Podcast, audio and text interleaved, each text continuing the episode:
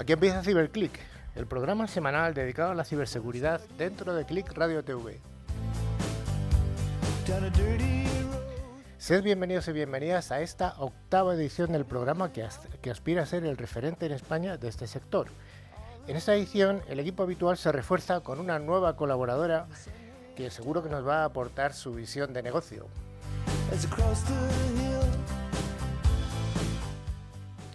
Un programa realizado por profesionales de la seguridad informática, que ya sabemos que es una de las áreas de mayor demanda de expertos dentro del mundo de las tecnologías de la información.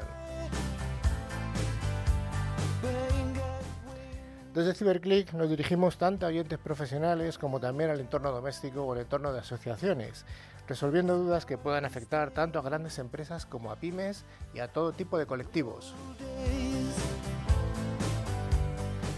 A lo largo de la siguiente hora vamos a acompañaros con noticias, consejos para el hogar y una entrevista con una persona que nos va a dar una visión muy especial del mundo profesional.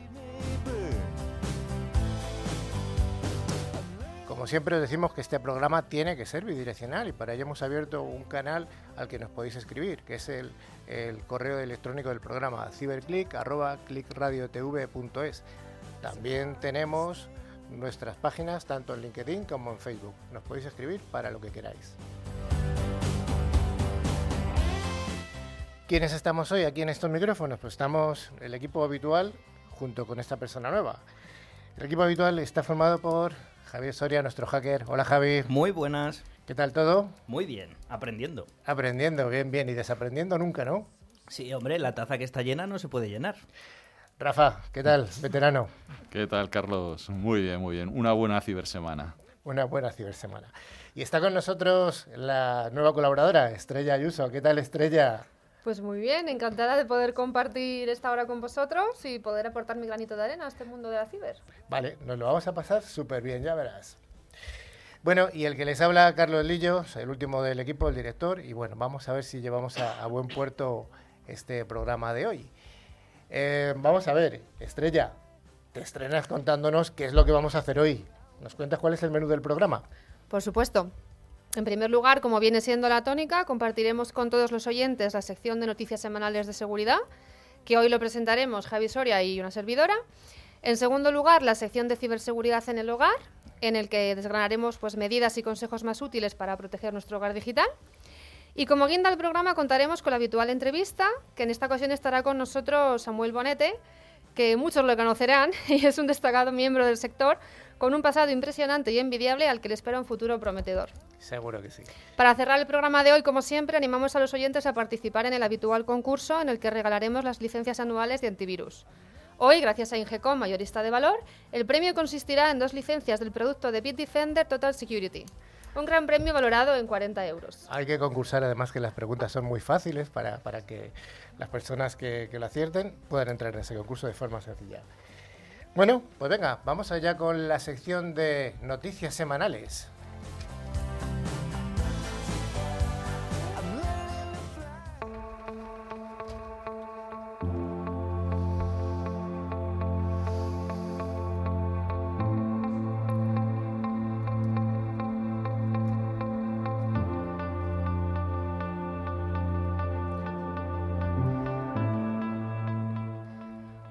Primera noticia con la que vamos a romper el hielo tiene que ver con el gigante Apple y la última versión de su sistema operativo iOS 12 de uno de sus últimos lanzamientos, el iPhone X. El contexto es un certamen de ciberseguridad. El descubrimiento se puede acceder a las imágenes que han sido borradas recientemente en el iPhone X y los protagonistas, dos futuras promesas de este campo, Richard Chu y Ahmad Kama, que se hicieron con el premio del concurso de 50.000 dólares. No está mal. Lo que descubrieron fue una vulnerabilidad en el navegador Safari, la cual aprovecharon en el mundo ciber, conocido como un bug, para demostrar que es posible recuperar una foto que permanece en la papelera del iPhone. Todos sabéis que una vez que eliminas la foto del dispositivo permanece durante unos 30 días, eh, digamos, en cuarentena, y ellos descubrieron cómo explotar esa vulnerabilidad y conseguir acceder a esta carpeta. Los hackers encontraron la forma de explotar el compilador just in time a través de un ataque desde un punto de acceso wifi malicioso, como puede ser, por ejemplo, una cafetería. Una vez que el atacante está dentro de la papelera del iPhone, pueden obtener las fotografías borradas recientemente o incluso eliminarlas permanentemente. De hecho, si se ejecuta esta última acción, no hay procedimiento alguno que permita recuperar los archivos eliminados. Este acceso a las fotografías que contiene la papelera permite que mientras Apple no corrija esta vulnerabilidad, cualquier hacker que la explote haga uso de la información privada de los usuarios para diferentes fines. Bueno, hacker no, cualquier ciberdelincuente o cualquier hombre malicioso, un script kiddie o un lamer. Bueno, el concurso se llamaba PWN 2 Aun y lleva mucho tiempo y se realiza contra diferentes tipos de teléfonos. En este caso ha caído el, el iPhone, pero ha caído también el Xiaomi y, y vamos, unos cuantos más. Y O no sea que no era solamente de Apple, ¿no? no, no, se han cargado el S9 también. O sea, al final es eh, los teléfonos con los últimos parches y normalmente un punto de acceso wifi también con los últimos parches y ver qué puede reventar. En este caso han accedido a las fotos como podían haber accedido a cualquier cosa. Han hecho ataques de banda base, han atacado al navegador, han hecho un montón de cosas muy divertidas y se han llevado varios premios. De hecho, el señor Kama, Ama Kama, tiene un buen nombre, se ha llevado premios de los tres tipos de teléfonos que os he dicho. O sea, se ha llevado más de 300 mil dólares. Muy bien. Recordar que no se puede hacer, eh, no se puede entrar en, en- en los wifi públicos, que es una cosa que puedes dejar totalmente vulnerable tanto tu ordenador como tu, eh, tus sistemas, eh, de- eh, tanto tablet como teléfonos. eh. Eh, Tener mucho cuidado con esto. Muy bien. Siguiente noticia. Bueno, pues la siguiente noticia eh, la vamos a centrar en los más pequeños y en la deseada carta a los reyes. Estamos en la semana del Black Friday, se acercan las fiestas y seguro que estamos todos como locos haciendo compras. Y muchos padres están ya adelantando los regalos de los más pequeños. Y uno de los juguetes estrella de estas navidades eh, va a ser otra vez el juguete conectado. Un juguete conectado es aquel que se conecta a Internet para hacer la experiencia de usuario más atractiva para los pequeños, interactuando con los niños como si fuera real y aportando funcionalidades que sin esta conexión pues eh, no se podrían disponer de ellas, ¿no? El problema de estos juguetes es que supone un riesgo tanto para la seguridad como para la privacidad de los usuarios. Sin llegar al punto de que las máquinas puedan cobrar vida, como pasó en la primera película y la única que hizo Stephen King, ¿no? La rebelión de las máquinas, sí debemos preocuparnos por tomar las medidas de seguridad pertinentes. Eh, desde la Agencia Española de Protección de Datos nos recalcan que los juguetes conectados no son inseguros, pero sí debemos comprobar qué datos recogen estos juguetes, para qué se van a usar esos datos y qué uso se va a dar de esos juguetes, es decir, cómo va a interactuar el juguete con el menor. Entre las recomendaciones que nos brindan nos indican revisar el manual de instrucciones y la política de privacidad, analizar en profundidad qué información recogerá la app y de qué aplicaciones, del móvil o de la tablet, así como desactivar las funciones que impliquen con- la conexión a Internet, aunque con ello puedan perderse determinadas funcionalidades de los juguetes. Bueno, una de las primeras recomendaciones que nos acaba de comentar Estrella es lo que todo el mundo hace, todos los padres hacen, que es leerse todas las instrucciones de arriba abajo y, todo- y todas las recomendaciones de seguridad, ¿no?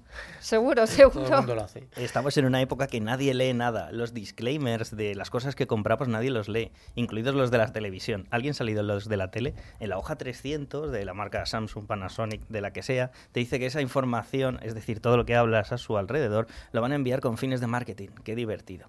Bueno, pues con los juguetes pasa igual, nadie se lee nada. Están recopilando un montón de información que al final si no sabes para qué la van a usar, ¡ay, qué peligro! Y si tiene una cámara y si se conecta a la wifi, ¡ay, Dios! Bueno, eh, hay que pensar en leer y hay que pensar también en que estas empresas que fabrican estos juguetes están sujetos a la RGPD, ¡ah! el Reglamento Europeo de Protección de Datos. Como esas empresas no digan para qué van a usar esa información, se van a cometer un montón de faltas. Agencia, ponte a multar. Además, eh, no solo los juguetes, sino que hay que pensar que el coche también está conectado. Ay, Dios mío. Nos espera un futuro brillante a la gente de seguridad. Vamos a tener trabajo para diestro y siniestro. Yo tengo que confesar que esta semana he estrenado el, el Alexa, el, el- el juguete de, de Amazon. No sé si lo tenéis alguno, pero No. bueno, es, eh, es curioso, es muy adictivo. Es muy adictivo que le preguntes eh, qué temperatura hace en Soria y, y ponme una canción de los Rolling o eh, qué hora es. Es muy, es muy- es atractivo. ¿eh? Esas son las funcionalidades adicionales que la conexión a Internet te aporta, que ¿no? son muy usables, pero no nos damos cuenta de los riesgos que pueden entrañar. ¿no? Luego pasará como en un anuncio que hay, ¿no? de que tiene una casa conectada a un chico completamente, de repente va al dentista a operarse la boca, empieza a dar órdenes ¿no? a, a- a la Alexa de turno y no le reconoce la voz, ¿no? porque no sabe entrar. que es él y no es capaz de entrar en Y su empieza casa. a llover. Y empieza a llover. Entonces, Es buenísimo. como dice Javi, hay que ser mucho más cautos y, y molestarnos en leer las instrucciones de privacidad y, y todo lo que nos marquen. Hombre, simplemente piensa que en ese ejemplo no puedes entrar en tu casa, pero ahora mismo los enchufes están conectados al wifi. Romper un wifi, aunque sea ilegal, es muy sencillo. Los malos tienen herramientas a su disposición. Es ver un vídeo de YouTube, 10 minutos, reviento el wifi, eh, me conecto a tu tele, me conecto a tus enchufes y hago que cambies de cadena cada vez que quieras ver, yo qué sé, una serie. Entonces eso es muy divertido. Y, Carlos, hay un corto sobre dispositivos conectados muy divertido en el cual se hacen con la casa. Empiezan a pedir eh, el Alexa de turno o el que sea, el Movistar Home, empiezan a llamar uno al otro y empiezan a controlar a la familia. Al principio es muy divertido, en plan de, se te ha olvidado que tienes que ir a trabajar o se te ha olvidado recoger al niño. Y al final controlan toda la casa y todos son como zombies. es un peligro cercano. ¿Creéis que hay mucha distancia entre tal y como está la tecnología y la película de Her, que salió hace un par de años o tres? ¿Recordáis esa película en la que uno se hacía novio, o bueno, su novia era un, asistente digital? Y al final, pues eh, bueno, pasaban muchas cosas y una de ellas era que el tío se quedaba totalmente enamorado de ese dispositivo, que era alguien, una voz, al final un ordenador que había detrás, y llegaba un momento determinado y el hombre se enfadaba mucho porque le dice, oye, ¿y con cuántos, cuántos amantes tienes ahora? Y dice, pues 32.348 en este instante, ¿no? Hombre, también hay un capítulo de Black Mirror que trata lo mismo, ¿no? Se le muere la pareja y crean un clon y al final es con ciberinteligencia y un dispositivo. Eh, no lo veo tan lejano, hay demasiada gente sola. De hecho, ya en muchos países eh, te puedes casar contigo mismo o, o con cosas raras. Si te aguantas a ti mismo, ¿no? Eso es. Hombre, al final es un mundo, ¿no? Que es el de la llamada inteligencia artificial que, que puede llegar a estos extremos que tú comentas. Va a ser tan fino eh, el hilo que se va a tejer que, que va a llegar un punto en que posiblemente la gente pueda estar hasta con cyborgs, porque lo van a hacer tan perfecto y tan, tan copiado a, a- a lo humano que, ¿no? que va a parecer que es casi tu, tu Es- pareja, ¿no? Exactamente. De hecho, en Japón ya hay robots, mm, bueno, para eh, acompañar adultos que son bastante parecidos en todos los tipos que te puedas imaginar. Y si encima los puedes mandar, pues eso a un determinado público pues le gusta. Suena muy Blade Runner todo. Pero es que ya está aquí. Está aquí. Bueno, pues yo creo que hoy hemos preparado solamente estas dos, dos noticias de curiosas, porque además, eh, tal y como llegan las Navidades y el, el Black Friday, pues, pues bueno, puede ser algo que tiene bastante, bastante interés. Bueno, yo quería comentar una cosa más y es que en ciberseguridad muchas veces eh, amplios directores y jefes de diversos países son nefastos. En este caso, el primer ministro de Japón sobre ciberseguridad eh, acaban de poner a una persona que en su vida ha encendido un ordenador Sí. y en una conferencia le preguntaron si en las centrales nucleares sería bueno o no permitir eh, conectar, conectar USBs y dijo que no sabía que era un USB, que tenía que mirar los detalles técnicos. Entonces, muchas veces estamos en manos de gente que no merece estar ahí. Bueno, veamos a ver cómo, cómo evoluciona ese ministro japonés y acaba aprendiendo a meter el USB en el PC, ¿no? Yoshitaka Sakurada. Yo sí, sobre todo hay que preocuparse porque es el que va a organizar las Olimpiadas de Tokio, ¿no? Y, y va a tener que implementar una estrategia nacional de ciberseguridad. qué miedo, qué miedo. Cogerán un becario.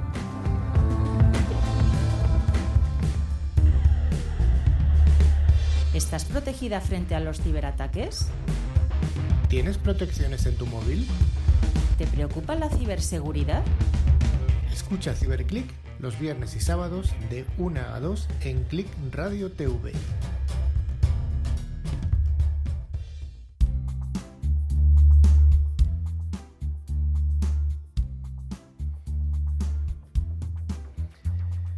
Venga, pues continuamos con la siguiente sección, la de ciberseguridad en el hogar, que tiene, tiene bastantes seguidores dentro de nuestra audiencia, porque damos interesantes consejos, mm, pas- para todo tipo de familias, para todo tipo de colectivos. eh, aunque hablemos del hogar, también eh, no solamente estamos hablando de familias, sino también se puede hablar de pymes e incluso de empresas.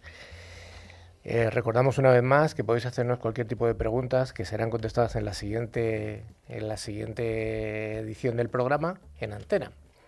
Para ello, ¿qué tienen que hacer? Pues nada, muy fácil. Mandar un mail a ciberclip.clipradiotv.es y ya sabéis, lo resolvemos en antena. Muy bien. Bueno, pues hoy vamos a hablar de algo interesante que son los servicios en la nube. Todo el mundo mm, utiliza, o la mayor parte de, los usuarios utilizan eh, servicios en la nube, aunque a lo mejor no lo tienen denominado así. pero mucha gente utiliza eh, Gmail o, Dropbox o este tipo de, de aplicaciones, OneDrive, etcétera, eh, de distintos fabricantes. Y bueno, pues muchas veces a lo mejor no son o no somos conscientes de que eso, bueno, pues implica ciertos riesgos que hay que asumir o, al menos rebajarlos, ¿no? Entonces, bueno, pues eh, en el año, el año pasado se presentó el auditorio de Red.es, que es una organización eh, pública española, un estudio que se llama Tendencias del sector de las tecnologías de la información, OTI, que fue realizado por Ametic y por Madison Market Res- Research, en el que se pusieron encima de la mesa ciertas tendencias de las tecnologías de información que marcarían el desarrollo del sector en los próximos años. Bueno, pues eh, dentro de estas tendencias, evidentemente todo lo que tiene que ver con, con la nube, en inglés se habla de cloud, pues es algo que, es, algo que ha, ha crecido mucho y que creemos o sabemos que va a crecer de forma mucho más importante. Todo lo que tiene que ver con la cloud implica que tu, tu, mm, tu exposición aumenta, ya no solamente está en tu casa, sino que además está en la nube. Eh, algo tan, tan- Lo que pasa es que se puede pensar y dice, bueno, pues Amazon o, o Microsoft o Google o tal me protegerán. ¿Nos protegen realmente? Bueno, a ver, esto de la nube, el cloud, no deja de ser el ordenador, la infraestructura en casa de otro. O sea, al final delegas tu seguridad en la seguridad que tenga el otro. Y esto, bueno, pues lleva unos años que se ha puesto de moda, pero es el hosting de toda la vida. Es tu página web en casa de otro. ¿Qué seguridad tendrá? Pues la que él tenga. O sea, bueno, si la, seguridad es importante en nuestro mundo, el, el cloud va a ser súper importante y hay que aplicarle seguridad. ¿Por qué? Porque en lugar de tener tú tu infraestructura, tus máquinas, el ordenador de tu casa, en lugar de tener 14 teras de disco duro, pues tienes servicios en la nube y lo subes ahí. ¿Por qué? Porque es fácil, porque es cómodo, porque te fías. Ay, ahí está el error. A veces es bueno fiarse, estamos seguros. Bueno, existen multitud de servicios, pero lo importante es usarlos con seguridad. En este caso, pues yo que sé, el OneDrive de Office, el Dropbox, cualquiera, lo importante es que la información que subas esté cifrada. ¿Cómo podemos hacer eso? Pues con TrueCrypt. Es una sencilla herramienta que le pones en, en la carpeta y dices, cíframe esto. Te da un poco igual el cifrado, porque al final es un servicio en la nube y si alguien lo quiere reventar, como está disponible para todos y tiene tiempo, a base de fuerza bruta lo puede hacer. Eh, Javi, ¿qué es cifrar la información? Cifrar la información es eh, ofuscarla, eh, escribirla en otro idioma para que la gente normal no la entienda. Por ejemplo, si tú eres español, yo te hablo en un japonés extraño. Lo que pasa que ese japonés extraño es un mecanismo de cifrado en informática. Vale, o sea que sería que la información que tenemos, por ejemplo, una foto, aunque alguien lograse bajar el fichero de donde está esa foto, no pudiera ver el contenido. Exacto, no vería nada. Pues lo mismo que una foto, cualquier otra cosa. Hacerla ininteligible. Vale, eh, y, y centrándonos en este tipo de servicios que son gratuitos para el usuario final, para el usuario doméstico, pues, por ejemplo, un Gmail o, o alguna aplicación tipo Dropbox en sus versiones más bajas, eh, ¿pensáis que esto tiene eh, la seguridad per se? A ver, lo primero, no hay nada gratis. Si hay algo gratis, el producto eres tú o tus datos. Entonces, teniendo eso en cuenta, si te ofrecen algo gratis, eh, pues ya tienes que desconfiar de sus medidas de seguridad, porque no las va a tener. Tarde o temprano van a cambiar el disclaimer, tarde o temprano van a hacer algo para que tus datos sean vendidos. O sea, ¿qué sentido tiene que yo te regale un servicio si no saco nada a cambio? ¿Tú has visto a alguien por la calle regalar dinero? ¿Tu familia te ha dado 5 euros? cuando no es tu cumpleaños. no sé, al final hay que pensarlo fríamente. Esos servicios no tienen seguridad o por lo menos no la suficiente. Si los vas a usar, que los vas a usar, pues úsalos con cabeza y aplícales medidas. Al final yo creo también que depende un poco ¿no? de- del nivel de conocimiento a nivel de ciberseguridad que pueda tener el usuario final. Si estoy pensando, por ejemplo, en mi padre, pues a la hora, por ejemplo, de elegir un Dropbox, ¿no? en el que compartir archivos, primero tendría yo que explicarle qué es un Dropbox, ¿no? Entonces, y luego ver qué tipo de información quiere compartir en ese fichero. Al final, Dropbox creo que sí que te aporta cierto cifrado AES, ¿no? que es la, la seguridad que te puede dar, pero a lo mejor no es tanto como la que te pueda dar un Amazon ¿no? o la que te pueda dar el OneDrive. Pero bueno, para un, un nivel de usuario como puede ser eh, mi padre, que es una persona de a pie con muy poco conocimiento de informática, pues para la información que él quiera compartir, que es muy básica con su familia, le puede servir este tipo de aplicaciones y los 5 gigas que te da de base, que al final también tiene que ser un ratio, ¿no? Entre, oye, quiero un dispositivo en la nube, un sistema cloud que me dé más gigas de almacenamiento o quiero que me dé gigas de almacenamiento y además privacidad y seguridad que también hay, ¿no? Dentro del top 10 de, de estos servicios cloud hay, hay aquellos que te ofrecen privacidad y seguridad aparte de, de almacenamiento, incluso 200 gigas de almacenamiento, con lo cual hay que también buscar un poco el, el, balance de este tipo de servicios en función también de los conocimientos que puedan tener los usuarios. Rafa, ¿tú utilizas algún servicio de estos en nube en, en tu entorno doméstico, en tu casa? Eh, por supuesto, porque al final eh, se ha comentado, es fácil, es, bueno, gratuito, digamos que, que no, pero bueno, es, es, sin pago, sin coste. Entonces, claro, tú te das de, te coges tu teléfono, y utilizo Android, por tener eh, la cuenta de Gmail que la tienes que dar al utilizar el Android, ya tienes 15 gigas, pues ya los tienes, los usas, subes tu foto, subes... Pero siempre hay que, hay que ver qué es lo que subes. Yo la información que subo privada la subo, como dice Javi, cifrada. Hay otras cosas que tengo, pues tonterías para leer y cosas de estas de seguridad que realmente las tengo ahí almacenadas pues para no estar buscando por internet. Entonces, pues libros de estos así que son gratuitos, pues eh, los puedes tener. Siempre tener cuidado de nada, no subir nada que os pueda, eh, que luego se, os pueda comprometer, eh, bien sean fotos, bien sean documentos. Eso es una cosa que, que hay que cifrarla, por supuesto. Hombre, tenemos en España eh, casos, seguro que el Villarejo estará buscando por ahí en todos los OneDrive de políticos para encontrar eh, cosas comprometidas. Bueno, los, los, sistemas de almacenamiento más famosos, mmm, pues estamos hablando de Dropbox, de Google Drive, de pCloud, de Box, de OneDrive, de Amazon, de, Amazon, de Mega, de Tresorit, en fin, hay una lista enorme y larguísima. Mm, Javi, ¿tú tienes algún tipo de información de que alguno tenga más o menos medidas de seguridad para el usuario? Hombre, al final más o menos todos tienen diversas medidas y según vas pagando los niveles pues van aumentando. La cuestión es fiarte de esas medidas o añadir tú alguna más. Lo que yo quiero recalcar es que tengan las medidas que tengan, ya sea la versión sin coste o la versión de pago, tienes tú que añadir alguna, o alguna medida de seguridad extra. Al final hay que pensar que a la nube nos dirigimos y que dentro de un tiempo eh, va a estar todo en la nube tanto para pymes como para usuarios normal. Si todo tu contenido va a estar fuera, protégelo. O sea, por ejemplo, puedes poner un IRM. ¿Qué es un IRM? Un gestor de contenido. O sea, tú puedes hacer que solo tus archivos los vea una persona determinada o un grupo o que no los puedan imprimir. Entonces, que estén en la nube y alguien te los pueda robar, pues muy bien, róbamelos o como está ocurriendo últimamente, que se fugan información de todos los dispositivos o de todos los sitios, como las noticias que hemos leído estas semanas.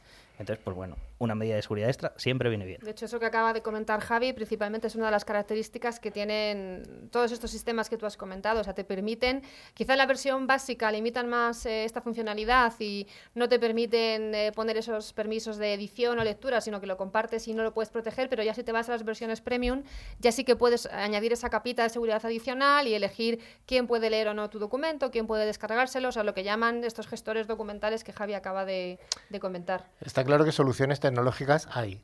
La pregunta es, ¿cuántos de nuestros oyentes en el entorno eh, del hogar están pagando por ese plus de seguridad. Eh, me aventuro a decir que muy poquitos. O pagan, pero no saben que tienen ese plus de seguridad, ¿no? No, no, no conocen estas funcionalidades. Hombre, en este caso la mayor parte de la gente paga por tener más almacenamiento, Eso no es. por la medida de seguridad. Eso y es. debería ser al revés. También habría que dar un aviso quizá a la gente joven que nos escucha, ¿no? Gente que a lo mejor, mm, bueno, piensa que todo el monte es orégano, que, que aquí no, no hay ningún problema, que no hay malos por internet y que puedes colocar lo que quieras. Y quizá el aviso sería para ellos, además de para la gente muy mayor, que la gente muy mayor es cierto que tampoco es consciente de, de los, de los riesgos que tiene la navegación o, o compartir datos. Sí que hay mucha gente joven que está compartiendo cosas que el problema es que se van a compartir durante todo el resto de su vida. Eso es. Y, y que sobre todo cuando compartes información en alguna red social, eh, la información ya no es tuya, sino que es de ellos. ¡Uh, qué peligro! Uf. Y además, acordaros, las cosas gratuitas es como coger al delincuente de la esquina y decirle que ponga la cerradura en tu casa. Por Dios, que no. Igual que los antivirus gratuitos con un crack. No, de verdad que no. Ah, no se puede hacer eso. Uy, Bueno, por poder se puede, pero te la estás jugando. es gratis. Y aquí me dice que tengo uno no sé qué virus y ese que actualice el Java según entro en la página web de no sé qué. Eso. Bueno, yo tenía un compañero que decía, si es gratis, hasta las puñaladas, ¿no? Vale, eh, hay un caso de, de una, de una empresa que se hizo famosa hace unos años porque daba un, bueno, una capacidad de almacenamiento enorme a los usuarios, eh, a cualquier tipo de usuario, que era una empresa que estaba radicada o estaba o está, ya no sé cómo, es, no sé, no sé si que, que si usar pasado, presente o, o qué. Estamos hablando de Mega. Mega estaba radicada en Nueva Zelanda. Creo que el CEO era un alemán. Eh, Kim Doctor. Exactamente. Y, y esta empresa pues tuvo una serie de problemas. Yo no sé ahora si está cerrada o se mantiene ahí en Eh, una especie de limbo. Funciona. Lo que pasa que es que aquí hubo una especie de complot contra esta persona porque fue de los primeros que empezó a dar un servicio muy bueno, es decir, mucho espacio y a una velocidad de descarga brutal. Entonces este hombre se hizo millonario de, de la noche a la mañana, o sea, se construyó una casa mejor que la del príncipe de Bel Air. Fue alucinante. Y entonces los Estados Unidos dijeron, bueno, vamos a congelar sus cuentas, hablaron con Visa, hicieron una operación con el FBI, que no, no sé por qué fue el FBI, pero bueno, y fueron a su casa y le sacaron allí, le encarcelaron porque tenía servidores en Estados Unidos. O sea, tú fíjate, y el tío estaba en Nueva Zelanda tan tranquilo, y el FBI fue para allá. Bueno, le intentaron la cárcel, etcétera, pero es que esto es un ejemplo de que la nube es importante. En lugar de tú tener en tu casa tus 50 gigas, pues lo tenías en la nube, te subías tus películas, te bajabas las de otros, legales o ilegales, y al final, pues eh, por ahí le metieron mano. Otra cosa que hay es que mm, cada vez la gente compra menos discos duros para tener en su casa. No digo que no se compren, que se sigan comprando, porque bueno, delegas un poco el almacenamiento en la nube, ¿no? Entonces, pues eh, antes, eh, hasta hace poquito tiempo, eh, los, los ordenadores se decían, no, es que tengo un disco duro de 750 megas, no, de no sé, de gigas, perdón, no sé cuántos teras, tal, tal. Y ahora ya se venden PCs que tienen 128 megas para almacenar el disco, el, el sistema operativo y poco más, porque la gente se supone que va a subir las fotos y lo que sea a alguno de estos servicios cloud. Hombre, teniendo en cuenta que las nuevas generaciones, el PC y el portátil ya casi es algo residual, usan solo teléfono y tablet, nosotros somos ya, nos estamos quedando anticuados en ese aspecto. Pero es que, ¿para qué? Si tienes una tablet que puedes eh, gestionar todo, pues usas eso solo. Es que, Javi, es súper cómodo tener tu tablet. Entonces, y no- la actualización es fácil, no, tienes, no se te reinicia cada 15 minutos. Eh, yo le veo que ahora mismo la gente joven lo que hace es eso, eh, utilizar mm, lo que pueden llevar eh, y tener disponible todo el día. Un portátil, veo el tuyo y me duele la espalda solo de verlo. Y en cambio una tablet dices, oye, me llevo mi tablet, sea Android, sea Apple, con tu, por supuesto, tu almacenamiento medianamente gratuito. Y tengo ahí mis canciones. A- Amazon creo que te regala todas las fotos, ¿no? Si tienes el, Amazon el Prime, Prime tienes la opción y de descargarte música. Y- Da bastantes funcionalidades. sí. y tienes ahora la música, no la llevas. eh, yo soy de los viejos que todavía seguimos con la, la música en el teléfono. Y te compras un CD, lo ripeas, te lo pasas. Y en cambio, los chavales jóvenes, nada. Te coges y dices, tienes Spotify o tienes mil otros, mil soluciones. Y aparte los jóvenes de hoy en día que utilizan el móvil como si fuera un apéndice suyo, al final lo que buscan es la unicanalidad, ¿no? O sea, yo empiezo a escuchar música en mi móvil, me voy a mi casa y quiero seguir escuchándola en el iPad, eh, me voy al gimnasio y me pongo mis iPods y, y quiero seguir escuchándola. O sea, yo creo que al final tiene que también que ser algo muy ubicuo, ¿no? Y, y poder prestar este tipo de servicios que la nube te facilita este tipo de ubicuidad, ¿no? Eh, en todo momento, porque al final es lo que se va a demandar. Además, tú fíjate que con los, como decía Carlos, con Alexa o con el Movistar Home, ahora puedes gestionar hasta la tele con el mismo dispositivo. Te coges tu tablet, te coges tu teléfono y cambias de canal. Esto empieza a ser terrible.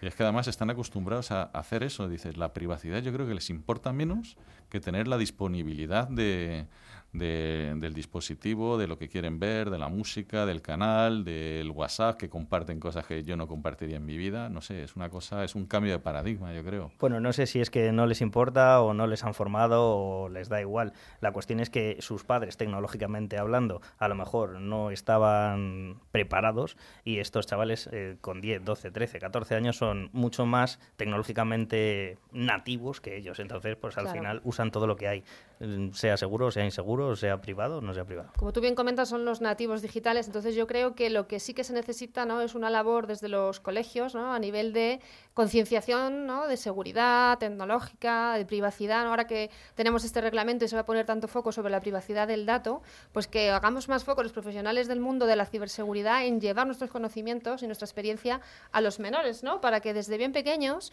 empiecen a meterse en este mundo y, y sean conscientes de que las- los selfies que suben, suben, la, ¿no? la información que se comparte, las fotos que se hacen, que llegan a yo no sé dónde, que todo eso tiene unas consecuencias y que después pues, puede haber eh, bastantes problemas, ¿no? como estamos viendo todos los días. Y sobre todo que ya no disfrutan de la vida, simplemente la comparten para dar envidia. Entonces al final eso es algo terrible.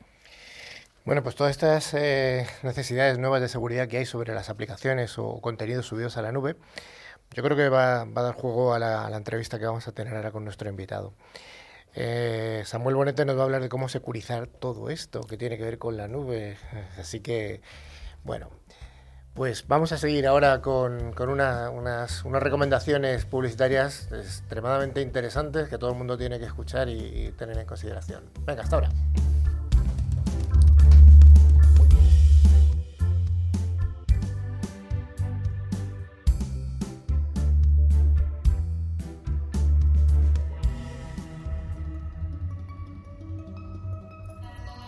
Radio TV está preparada para la tecnología 8D. ¿Lo estás tú?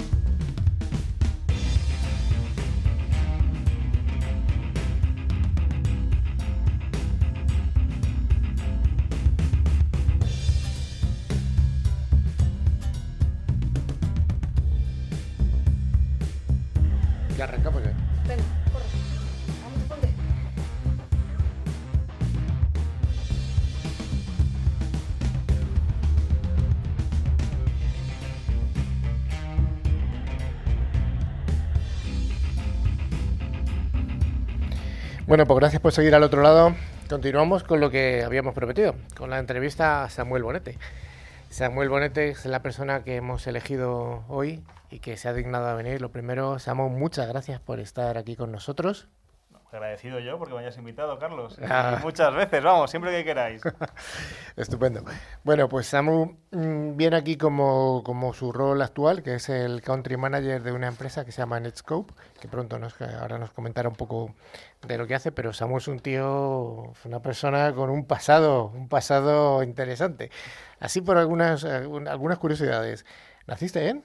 Valencia. Valencia. Eres la segunda persona valenciana que viene entrevistada. La semana pasada tuvimos también a nuestro invitado que era, era Eduard, que también había nacido en Valencia. Creo que tú no has estudiado lo mismo que él. Él era abogado, tú eres. yo soy ingeniero agrónomo. Suena raro en este mundillo, ¿no? Que haya. Pero hay mucho intruso. Yo soy uno de esos intrusos y yo soy ingeniero agrónomo. Lo único que empecé trabajando ya con temas de seguridad informática o de informática antes de acabar la carrera. Y esto engancha. Y al final ya pues te quedas aquí dentro. ¿Empezaste a trabajar en una de las mayores empresas de España?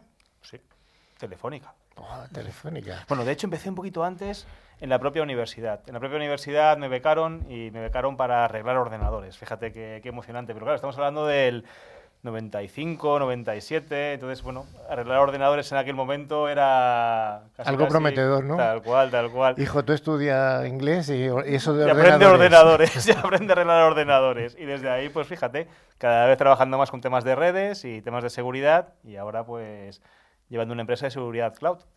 Vale, sigues trabajando, en la, te pasas al mundo de las multinacionales, de los fabricantes, pasas por Enterasis. Correcto, estuve seis años en Enterasis, fueron seis años muy buenos, llevando sur de Europa, también relacionado con temas de seguridad. Enterasis tenía en aquel momento producto de seguridad y bueno, pues estaba moviendo ese producto dentro del sur de Europa. Luego ya pasas a un fabricante de firewalls muy conocido. Correcto, Fortinet. En Fortinet he estado también los últimos seis años, una empresa estupenda, con una gente maravillosa y que la he visto crecer, pues, pues no te digo de cero, porque cuando entré yo era la octava persona aquí en España, pero de 8 a 40 personas. Cuando yo me fui, ya éramos 40 empleados en Fortinet y hicimos crecer la empresa pues muy fuertemente. Muy contento, una empresa muy agradable, en la que se trabaja muy bien y se trabaja con buena gente. ¿Y hace como un año y pico? Menos, menos. Menos de un año. Menos, menos. A mí me parece que fue ayer, pero el tiempo pasa volando. Ya han pasado, pues, ocho meses, casi, casi, siete, ocho meses, que salí de Fortinet y me vine a, a, Netscope. Me dieron la oportunidad de abrir un fabricante en España, una empresa líder en Estados Unidos, según Gartner y IDC, y era una aventura, me apetecía probar la aventura y aquí estoy, abriendo Netscope en, en España. Entonces te dan el rol o, el, tomas el papel de country manager. Hace, perdón, hace, hace unas semanas tuvimos aquí algún otro country manager, nos estuvo hablando del mundo de los country manager, eh, un mundo curioso. ¿Cuál es la primera función que hace una persona cuando le nombran, le nombran country manager de una, de una organización que no está presente en España? ¿Qué es lo primero que hace? Todo lo que se te ocurra, Carlos. ¿Te compras un coche? Nada, nada, el coche, yo sigo manteniendo mi coche todavía de, de Fortinet, que funciona muy bien y es maravilloso. O sea, yo creo el, el paso importante de pasar de ser un comercial dentro de un equipo de ventas a ser un country manager en una, en una empresa es que pasas de tener un rol muy definido, vender, a tener que seguir con ese rol definido, vender, pero al mismo tiempo hacer todo lo que se te pueda ocurrir. Y cuando digo todo, digo todo, yo qué sé. Vas a un evento, pues hace falta negociar el evento, meterte en el evento, entrar en el evento.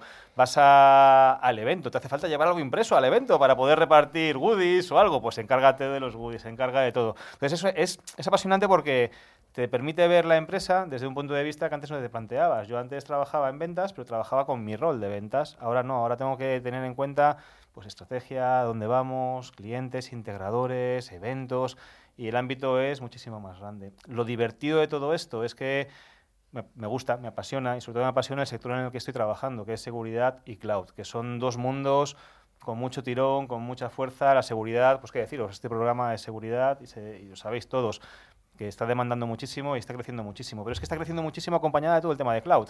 El tema de cloud está también creciendo exponencialmente. Si juntas las dos cosas, seguridad y cloud, tienes Netscope, con lo cual es un desafío muy interesante y una apuesta muy interesante. ¿Tú crees que el country manager y el verbo vivir son oxímonos?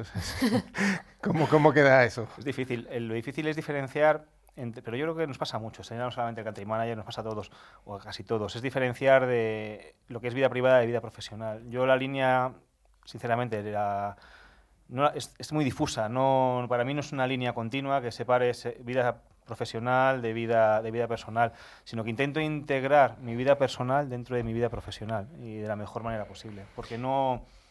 Es complicado separar los dos espacios. Vale, vayamos un poco al mogollón. ¿A qué se dedica Netscope? Pues como te decía, somos un fabricante de seguridad en cloud. Esto a mi mujer le desconcierta. Esto suena, suena de broma. Decía, yo cuando tú trabajabas en Forti lo tenía súper claro, porque vendía firewalls, yo los veía por casa de vez en cuando, los veía ahí y tal. Dice, pero es que ahora me dices, trabajo en seguridad cloud. ¿Y eso qué es? Desconcierta, ¿no? Bueno, ¿qué es seguridad cloud? La verdad que me lo habéis puesto pues perfecto para poder hilarlo con todo lo que habéis dicho de temas de Dropbox, de Mega. Yo os, os hago una pregunta a los tres que estáis aquí conmigo hoy. ¿Cuántos de vosotros habéis subido alguna vez un documento Word a una herramienta de estas online que te lo convierte a PDF? Venga, a ver, decir la verdad, decir la verdad. Yo creo que todos, ¿no? Todos, ¿no? Y que no lo haya hecho, miente, ¿no? Pues, pues, bueno, los términos y condiciones de esas herramientas, por ejemplo, dicen, si tú subes un documento Word a un PDF, te voy a dar un documento PDF maravilloso, pero es que con ese Word puedo hacer lo que quiera con él. Claro pues si nos leemos los términos y condiciones, lo que decía Javier, ¿no? No hay nada gratis, o hay muy pocas cosas gratis. Si te lees los términos y condiciones de las aplicaciones cloud que estás utilizando, te vas a dar cuenta que pueden, en muchos casos, compartir tu información con terceros, etcétera, etcétera. ¿Qué es lo que quiere hacer Netscope? Lo que hace Netscope es, a nivel empresarial, asegurarte que puedes gobernar correctamente los datos que tienes en la nube, ya sea en aplicaciones SaaS por las que estás pagando o en aplicaciones SaaS por las que no estás pagando. Una pregunta, siempre decimos que aquí hay todo, tipo de oyentes, que es una aplicación SaaS. Mm, software as a service, ¿vale? La, la, más típica, la más típica, la más típica que estáis utilizando, pues yo creo que el 98% de los oyentes, un Gmail, un Office 365, un LinkedIn, un Salesforce, una aplicación SaaS, es un software as a service. Tú pagas por el uso de ese software. ¿Pagas o es gratis? Y como bueno, nos ha es dicho gratis. Javier, Hay diferentes, diferentes modalidades. Fíjate que incluso pagando, como decía Javier, incluso pagando, eh, los fabricantes de aplicaciones SaaS abogan por un modelo que llaman de responsabilidad corporativa, compartida, perdón. En un modelo de responsabilidad compartida dicen, yo me voy a hacer cargo de la capa física, del servidor, de la capa de red, del sistema operativo, de que la aplicación sea segura, y ellos hacen cargo de todo eso. Bien, perfecto. Pero tú te tienes que hacer cargo de los datos y cómo tus usuarios manejan esos datos. Ponte en una empresa que se haya ido a Office 365 o una empresa que se haya ido a Gmail. Eh, piensas que, o pueden pensar que por estar utilizando G Suite o Office 365 sus datos están seguros. Lo que tienen en el OneDrive están seguros. Bueno, sí, está seguro, pero cómo sus usuarios utilizan esos datos es otra cosa bien distinta. Si un usuario hace un clic derecho sobre un documento y lo comparte con Internet, ¿qué ha pasado?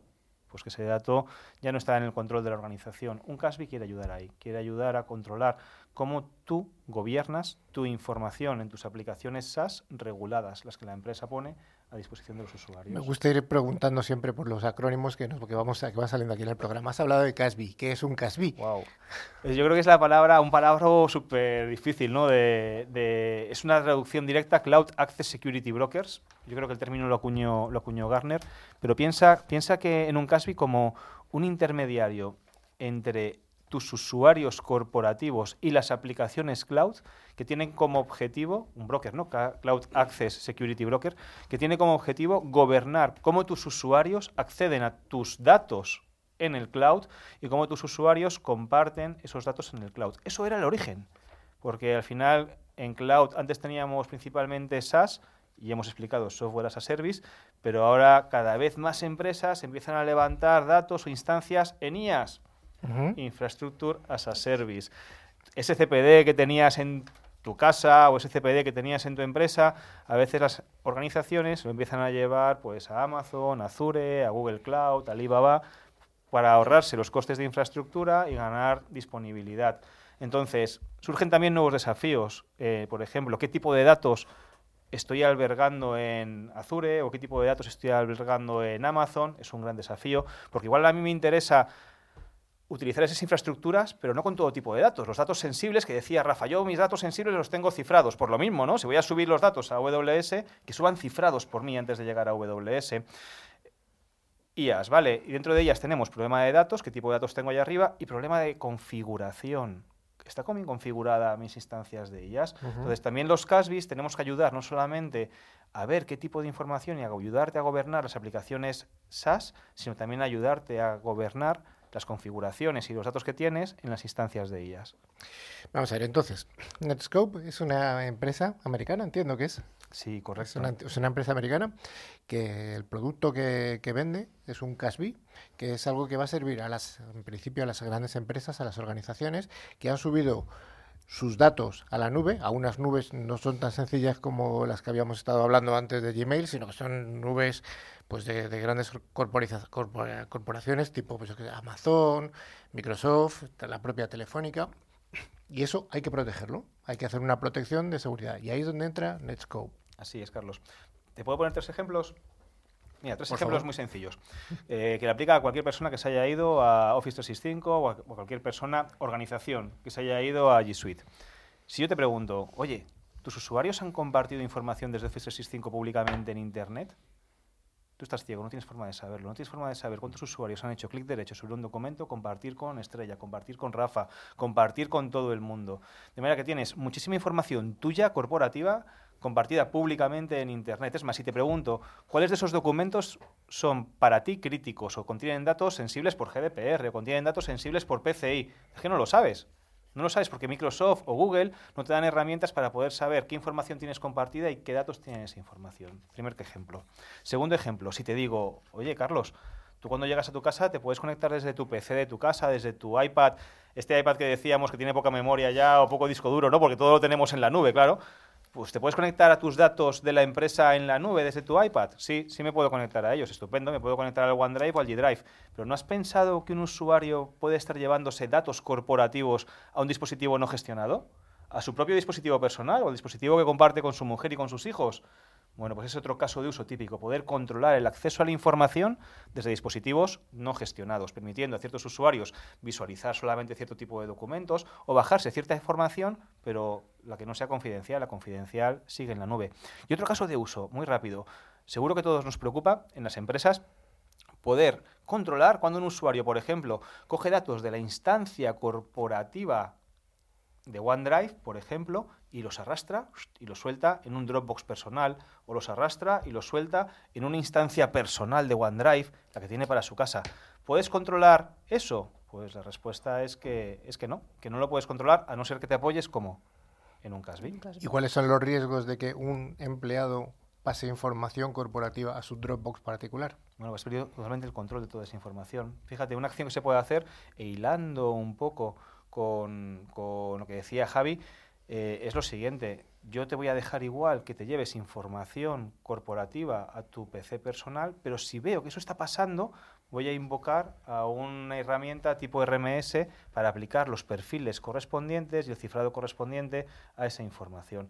Pero pensad en GDPR, pensad en PCI, pensad en toda esta normativa a la que estamos sujetos. ¿Tú crees que sería bueno para GDPR que acabasen ficheros de clientes, bases de datos con teléfonos, correos, información sensible en equipos no gestionados por la empresa? Desde luego que no, eso es malísimo.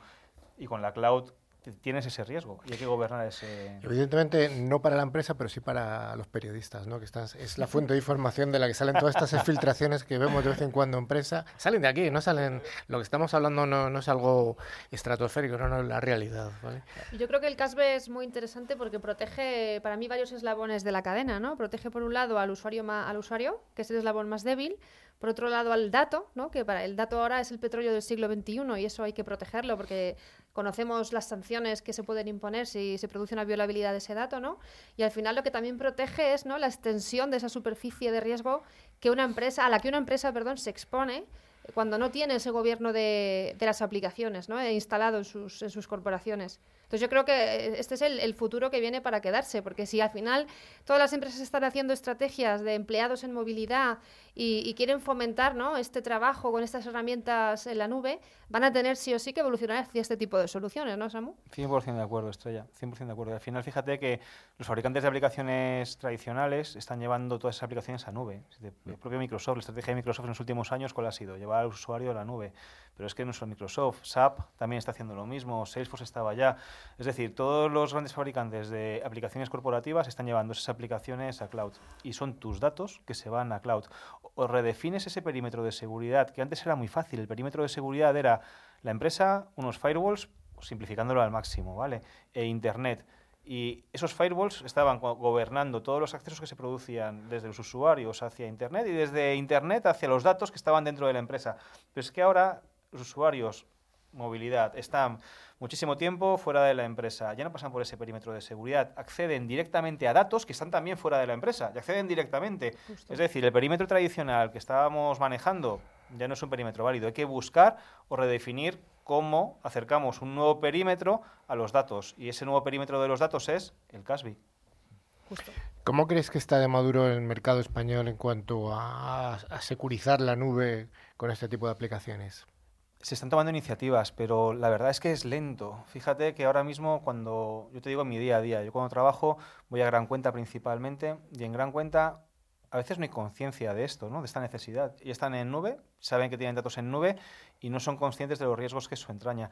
Cuando les cuentas, les ilustras, les haces alguna demostración, les explicas, dices, ostras, es verdad. Sí que, sí que tengo este, este problema, pero nos queda todavía una tarea de evangelización por delante pues yo creo que es un poco, no te digo larga, pero sí término medio. Contrasta muchísimo con el mercado americano. El mercado americano ya está muy por delante de esto, para que os hagáis una idea. Eh, casi todos los grandes despliegues que ha montado Microsoft de Office 365, los más grandes, tienen Casby por encima. O sea, la gente no se, no, no, se piensa irse a Office 365 o a G Suite o a Salesforce o a Workplace by Facebook sin montar un Casby por encima. Lo tienen ya asumidísimo, que va, ha de haber un Casby. Pero yo creo que va relacionado también con cuándo se adoptó, la no la seguridad, sino cuándo se adoptó la cloud en Estados Unidos y cuándo se ha adoptado en Europa. Si os fijáis, Estados Unidos lleva adoptando cloud muchísimo más tiempo que Europa. Han sido más valientes en ese punto de ir hacia cloud y en Europa hemos sido más lentos, con lo cual es también normal que la seguridad en cloud llegue más lenta en Europa de lo que está llegando en, en Estados Unidos. Hablas de Europa. ¿Europa estás metiendo a España en el mismo vagón que el resto de países europeos o hay ciertos países que tienen alguna ventaja? Yo lo estoy viendo en, el mercado nuestro y, por ejemplo, eh, Alemania, Reino Unido y Francia son países que están un poco más avanzados en esto que España. Es más, te diría incluso, por lo que yo veo, que incluso LATAM, por ejemplo, pueden ser países también, países de LATAM, que también han adoptado cloud antes y están también con la preocupación de securizar cloud un paso antes de España. ¿Y tú crees, Amo, que puede influir el tema de que las legislaciones de protección de datos en España y en algunos países de la Unión Europea, como por ejemplo Alemania, sean más restrictivas y esto haya, mm, ralentizado la adopción de este tipo de tecnologías eh, en nuestras empresas? Es posible y la verdad que en esa línea, yo creo Es posible, pero tampoco estoy al 100% seguro. Yo creo que, es, que va muy relacionado también con el tema de adopción cloud. Cuando has empezado a adoptarte o a meterte en cloud y cuando realmente te, te preocupa ya empezar a perder datos. Esa segunda parte es la que dices tú, que son las legislaciones, que te preocupe o que te pique el poder perder un dato y recibir una multa o recibir un castigo. Ahí, por ejemplo, GDPR sí que nos está haciendo pues de impulsor o de catalizador, porque los riesgos que antes la gente tenía localizados en, en, en la empresa, ahora también se los están llevando a riesgos nuevos que están apareciendo en cloud y que también tienen que securizar de alguna manera. O sea que GDPR, por ejemplo, sí que impulsa. Otra conversación típica con la gente es PCI. PCI, por ejemplo, también ayuda muchísimo para poder gobernar la información que tienes en, en cloud. Muy bien. Bueno, Samu, ¿qué está sonando de fondo? ¡Ah, Thunder! Bueno, como siempre pedimos a nuestros invitados que elijan una canción y Samu nos ha sorprendido con una canción que me, a mí vamos, que llena de, de, llena de, energía. Pues, pues sí, ¿sabéis por qué, por qué he pedido esta canción? No la sabéis, os lo voy a contar. A mí me conocéis porque yo doy un mogollón de charlas, eh, participo en muchos eventos públicos y demás. Y hay días que cuando vas a dar una charla notas que la gente está muy cansada, muy eres el último, te va a costar. Y hay que romper ¿no? un poco con la gente, decir, esta gente está muy baja, hay que levantarla. Y yo en muchas ocasiones, antes de dar una charla, esto es secreto mío, ¿no? Me pongo Thunder en los cascos, me escucho Thunder alto, cojo energía y ya sales a la charla pues con otro espíritu distinto.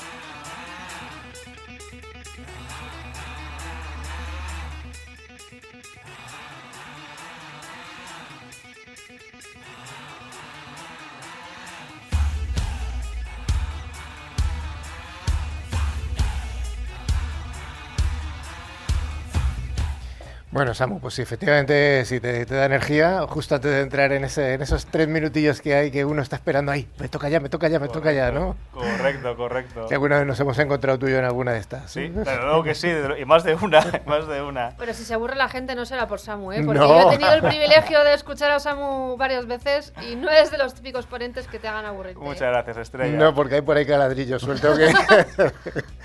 No, pero siempre viene bien. Cargarse de energía antes de dar una charla viene bien. Que si no llegas allí. Y esta canción a mí me, ayuda a eso, a cargarme de, energía para poder dar luego una, una, buena charla. Bueno, pues ya para acabar un poco con, con esta entrevista que yo creo que ha sido bastante interesante, ¿cuál es la recomendación final titular para las empresas españolas para el 2019? ¿Cuál es su recomendación, Samu?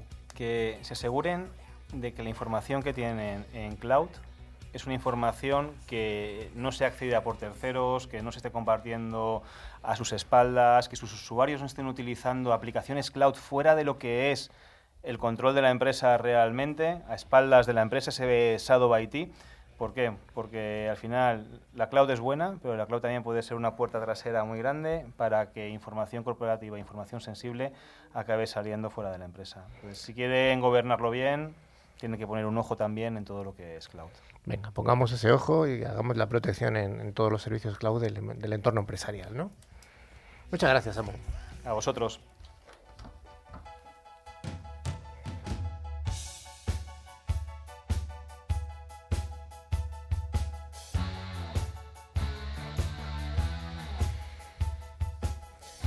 Bueno, estimada audiencia, llega el final del programa y como siempre llega una parte que espera mucha gente, que es el concurso. El concurso que, que hacemos semanalmente. Y bueno, lo primero que habría que decir, Rafa, ¿hemos tenido premiados en la semana anterior o no damos premios nunca? Tenemos dos premiados. Bueno, dos, eh, dos amigas que son Leire Ibáñez de Madrid y Arancha Valle también de Madrid. Yo creo que es la primera vez que dos concursantas son las que ganan el premio, ¿no? Pues sí, ellas, eh, tanto Leire como Arancha, se han llevado el premio que es el antivirus de Bitdefender, un antivirus anual, como siempre recomendamos, siempre antivirus de pago, nunca gratuito, siempre de pago. Bueno, pues de nuevo gracias a GECOM, mayorista de valor. Eh, durante esta semana vamos a dar también un premio, con dos premios mejor dicho, que son dos licencias de antivirus anual a las a dos personas que contesten adecuadamente a las preguntas, unas preguntas muy muy difíciles en esta ocasión también. Vamos a ver, ¿cuál es la profesión de Samu. Fácil. Y la segunda, eh, que estudió. Fácil también. Samu, tú no puedes concursar, ¿eh? Vaya, qué pena. Bueno, repetimos la pregunta de nuevo. Tenéis que contestar para poder llevaros esos antivirus. ¿Cuál es la profesión de Samu y qué estudió? Si habéis estado atentos al programa, es muy facilito. Vale, admitimos, eh, como siempre, eh, respuestas hasta el jueves que viene. ¿Es el jueves 29, creo que era? 29 de noviembre, sí. Hasta el jueves 29 de noviembre se admiten las respuestas, hacemos un sorteo y las dos personas que, que resulten agraciadas pues tendrán su antivirus. Como siempre decimos, eh, pues se puede concursar de, desde cualquier país del mundo, porque las licencias se envían por correo electrónico, cualquier país del mundo nos vale. Y además que tenemos oyentes desde bastantes países, ¿eh? Como creo recordar que el 10% de Estados Unidos y de España era como el 70%. Ya lo diré un día con exactitud. Bueno, nada, muchas gracias. Hasta aquí, no, hasta aquí ha llegado Ciberclick. Nos despedimos de todos y de todas. Que paséis una semana estupenda. Hasta mañana, Samu. Hasta mañana. Gracias a- de nuevo por invitarme a Ciberclick. Estoy encantado de estar aquí con vosotros. Rafa, hasta mañana. Hasta mañana, Hasta Carlos. mañana, no, hasta la semana que viene. Exactamente, sí. Estrella, ¿qué tal te ha parecido la primera experiencia? Fenomenal, maravilloso. ¿Vas a repetir? Cuando quieras. Venga. Aquí me tienes. Hasta la vista.